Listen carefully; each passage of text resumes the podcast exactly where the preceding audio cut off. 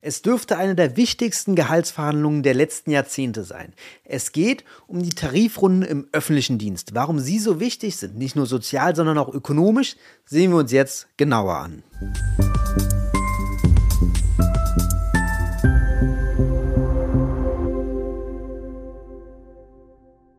Und damit hallo und herzlich willkommen zu den Wirtschaftsfragen. Mein Name ist Lukas Scholle und heute sehen wir uns, wie gesagt, die Löhne im öffentlichen Dienst etwas genauer an. Und dazu gehen wir in einen Tagesschauartikel rein, der so lautet, die Beschäftigten wollen Taten sehen. Das klingt schon mal ganz gut. Das Bild ist auch sehr romantisch, wo wir zwei BSR Menschen sehen mit ihren Besen und die wollen wahrscheinlich höhere Löhne. Gehen wir mal rein in den Artikel.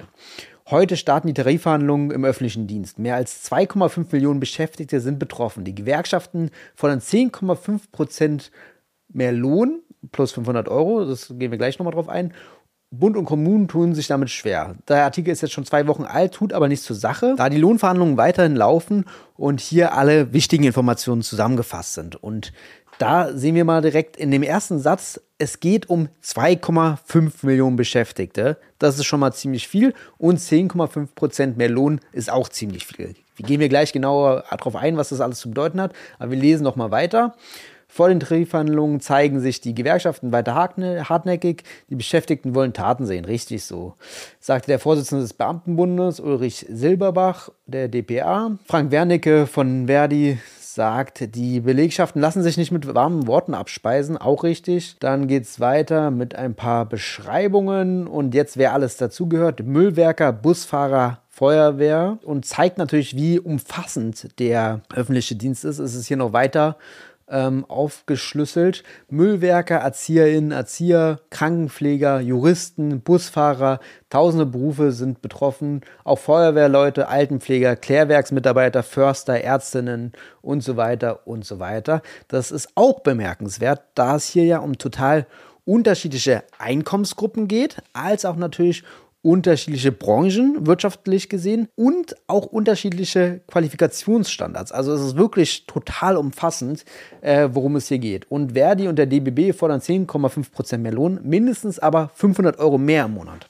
Das ist wichtig, bedeutet, diese 500 Euro mehr im Monat sind bei den unteren Tarifgruppen natürlich nicht 10,5 Prozent, sondern dann 15 Prozent, 14 Prozent, 13 Prozent, je nachdem, wie viel Lohn man hat.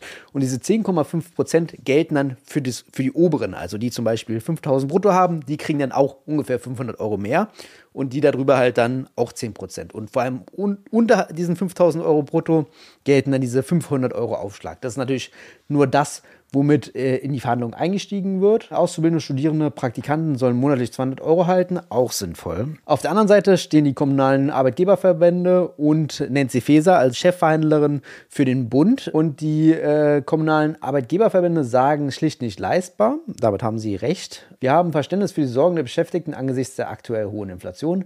Aber auch die kommunalen Arbeitgeber befinden sich in einer schwierigen Lage. Nancy Faeser sagt, die Seiten des Bundes, die Verhandlungen führt, sagt in Potsdam, haben. Die Forderungen der Gewerkschaften sind hoch. Sie fügt hinzu, wir haben eine angespannte Haushaltslage, insbesondere gerade in den Kommunen. Am Ende werde es aber eine faire Einigung geben. Interessante Analyse von Nancy Faeser hier, da natürlich das eine politische Entscheidung ist, dass die Haushaltslage angespannt ist, sowohl im Bund als auch in den Kommunen. Ähm, Im Bund haben wir halt Lindners Blockade bei der Steuerpolitik und bei den Schulden. In den Kommunen haben wir eine Überschuldung, da die viel zu viel Leistung übernehmen und vor allem in der Krise auch jetzt schlecht dastanden, weil sie halt zu viel Leistung übernehmen mussten. Und im Koalitionsvertrag von der Ampel steht sogar, dass eine Altschuldenregelung für die Kommunen ähm, etabliert werden soll, um die halt zu entlasten. Allerdings äh, ist die noch nicht weit fortgeschritten und deswegen kann man das äh, mit Fug und Recht behaupten, dass die Kommunen hier finanziell nicht so gut dastehen. Aber der Bund hat natürlich viel mehr Instrumente äh, zur Hand als die Kommunen und da ist es quasi von Nancy Faeser natürlich eine totale Nebelkerze, dass die Haushaltslage angespannt ist. Natürlich ist sie angespannt, wenn man keine ordentliche Haushaltspolitik macht, ähm, aber das könnte man ja ändern. Aber gut, kommen wir gleich nochmal zu den Argumenten, warum das so wichtig ist. Und das Ganze kostet laut äh, den Kommunen bei dem geforderten Lohnplus 15,4 Milliarden Euro für die Kommunalen. Beim Bund wäre laut Innenministerium Mehrkosten von 1,4 Milliarden Euro pro Jahr die Folge. Und wenn man das auf Beamte, Richter, Soldaten überträgt, nochmal 4,7 Milliarden Euro. Aus Sicht der Gewerkschaften soll das Tarifergebnis ohne Abstriche auf Beamtinnen und so weiter äh, übertragen werden. Spannend, wichtig auch. Äh, für das, was wir gleich analysieren werden. Und die dritte Verhandlungsrunde ist vom 27. bis zum 29. März. Die erste Verhandlungsrunde ist schon äh, im Januar gewesen. Die ist geplatzt aufgrund äh, der angespannten Haushaltslage. Und die zweite Verhandlungsrunde steht jetzt hier nicht im Artikel, ist Ende Februar. Und da wird es dann wahrscheinlich schon mal erste Annäherungen geben. Mal sehen, äh, was hier passiert. Es ist auf jeden Fall ganz wichtig, dass diese Löhne steigen. Denn es ist ganz besonders, weil hier steht der Staat sich gegenüber mit den Beschäftigten. Und das ist in ganz vielen äh, Hinsichten besonders. Denn fangen wir mal bei den Beschäftigten an. Es sind 2,5 Millionen Beschäftigte, wie schon gesagt. Und hier geht es um eine Menge Kohle. Auf der anderen Seite ist der, es steht kein normales Unternehmen dem gegenüber, sondern der Staat, der natürlich viel mehr finanzielle Handlungsspielräume theoretisch hat. Ob er sie nutzt, ist natürlich eine andere Frage. Und warum ist jetzt ist es jetzt so wichtig, dass diese Löhne steigen. Denn diese Löhne im öffentlichen Dienst haben Strahlkraft in die Privatwirtschaft. Und in der Privatwirtschaft sind die Löhne in den letzten Jahren und Jahrzehnten viel zu gering gestiegen.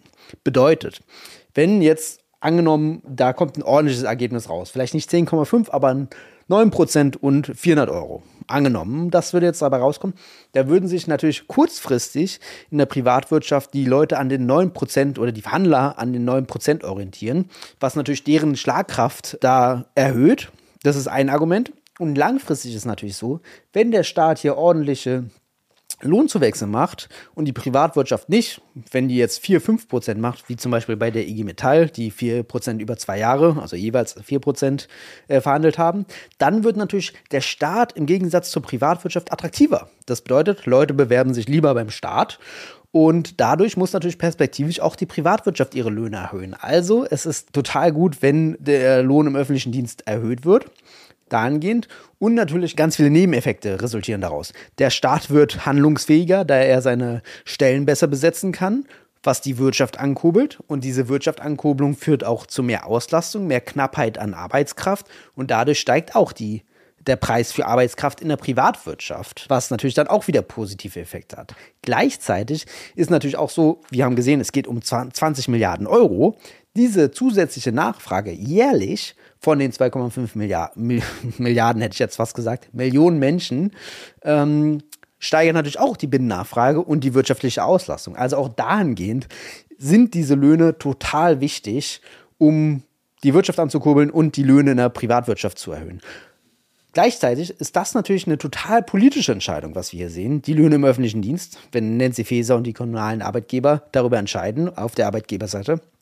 Das heißt, die SPD, Nancy Faeser und der Kanzler im Endeffekt auch, stehen hier fundamental gegenüber den Beschäftigten im öffentlichen Dienst. Und es wäre natürlich eine total einfache politische Entscheidung, wenn man jetzt die finanziellen Spielräume hätte und äh, keinen Finanzminister Lindner, der alles blockiert, dann könnte man natürlich die Löhne erhöhen und könnte man damit mit einer politischen Entscheidung total das Lohngefüge verschieben und die Lohnquote perspektivisch nach oben ziehen was einer der wich wenigen wichtigen Werkzeuge ist, um jenes zu bewältigen. Und natürlich könnte auch die SPD jetzt da ordentliche Zugeständnisse machen ähm, oder Nancy Faeser und damit Druck auf Christian Lindner ausüben, damit der seine Steuer- und Schuldenpolitik mal überdenkt und wir da auch ein bisschen Fortschritte sehen. Aber auf jeden Fall zeigt das alles, wir brauchen höhere Löhne im, im öffentlichen Dienst und die sind auch total wichtig für die makroökonomische Entwicklung und um den ganzen Beschäftigten mal wieder ein bisschen mehr vom Kuchen zu geben, den sie ja wirtschaften. Soweit die Lage bei den, äh, bei den Löhnen vom öffentlichen Dienst. Und äh, wir werden sehen, was hierbei rauskommt. Es ist auf jeden Fall total entscheidend, ähm, was passiert und äh, wie hoch dann die Lohnentwicklung ausfällt. Weil, wie gesagt, es sind 2,5 Millionen Menschen, 20 Milliarden Euro Umfang.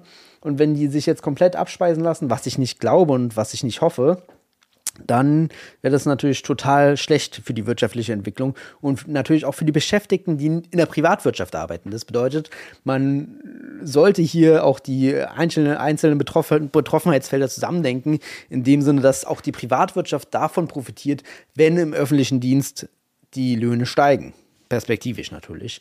Möglicherweise auch kurzfristig. Wer weiß, wie dann die Gewerkschaften im Privatsektor agieren, wenn quasi so ordentliche Abschlüsse beim staatlichen Sektor getroffen wurden. Aber gut, so viel zum öffentlichen Dienst und den Löhnen. Falls euch das kurze Video gefallen hat, gebt mir doch gerne einen Daumen nach oben, schreibt einen Kommentar, ob ihr vielleicht auch im öffentlichen Dienst arbeitet, ob ihr zu den Streiks geht und sie unterstützt. Und ansonsten abonniert den Kanal. Bis zum nächsten Mal bei den Wirtschaftsfragen.